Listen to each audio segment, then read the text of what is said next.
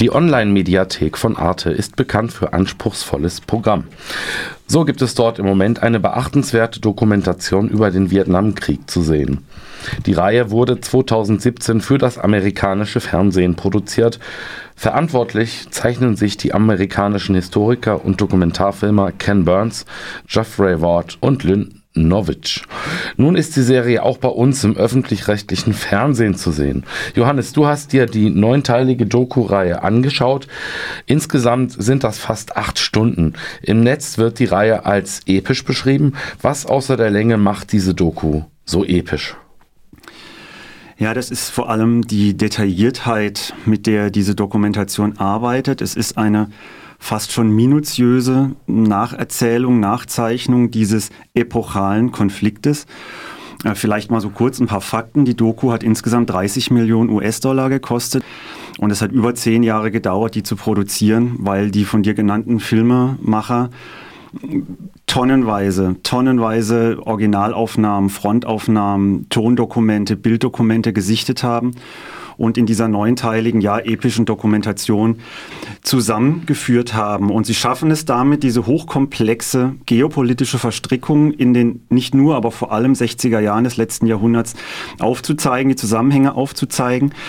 Und sie beginnen aber schon wesentlich früher. Die, der erste Teil dieser Reihe beginnt im Jahr 1858, ähm, denn das ist sozusagen der Sündenfall, der dann zu dieser ähm, kriegerischen Eskalation geführt hat, ähm, nämlich die französische Besatzung von damals noch Indochina.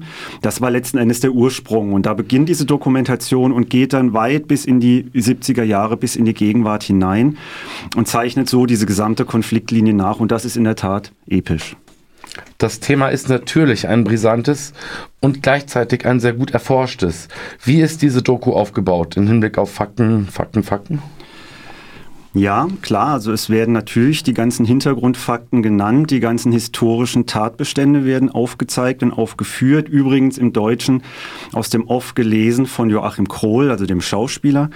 Ähm, die bemerkenswerte Leistung, und das ist auch das, was diese Dokumentation so beeindruckend macht, ist, dass die Filmemacher ähm, die historische Entwicklung, die historischen Tatsachen verquicken mit einzelnen verschiedenen Biografien von Menschen, die direkt in dieses Kriegsgeschehen involviert waren.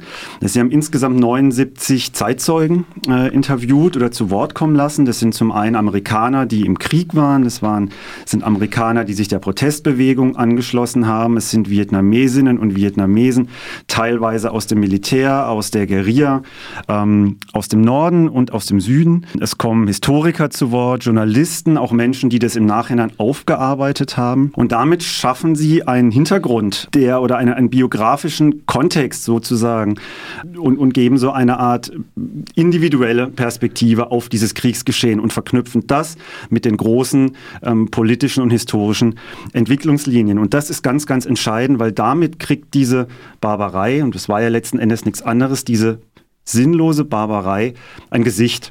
Und das ist beeindruckend in doppelter Hinsicht. Einerseits filmisch beeindruckend, andererseits ähm, setzt es einem natürlich sehr zu, weil man auf einmal ein ähm, ganz anderes Gespür dafür kriegt, als wenn man sich einfach nur ein Lehrvideo zum Vietnamkrieg anschaut. Okay, und ich habe gesehen, dass bei den Streams jeweils am Anfang eine Triggerwarnung kommt. Für empfindsame Personen nicht geeignet. Ist das wirklich so? Und inwiefern? Ja, würde ich sagen, ist gerechtfertigt. Das ist bei Triggerwarnungen nicht immer so. Manchmal kommt dann im Spielfilm eine Schlägerei und dann wird vorher vor körperlicher Gewalt gewarnt. Also manchmal wird es auch mit dem Gießkannenprinzip ausgekippt.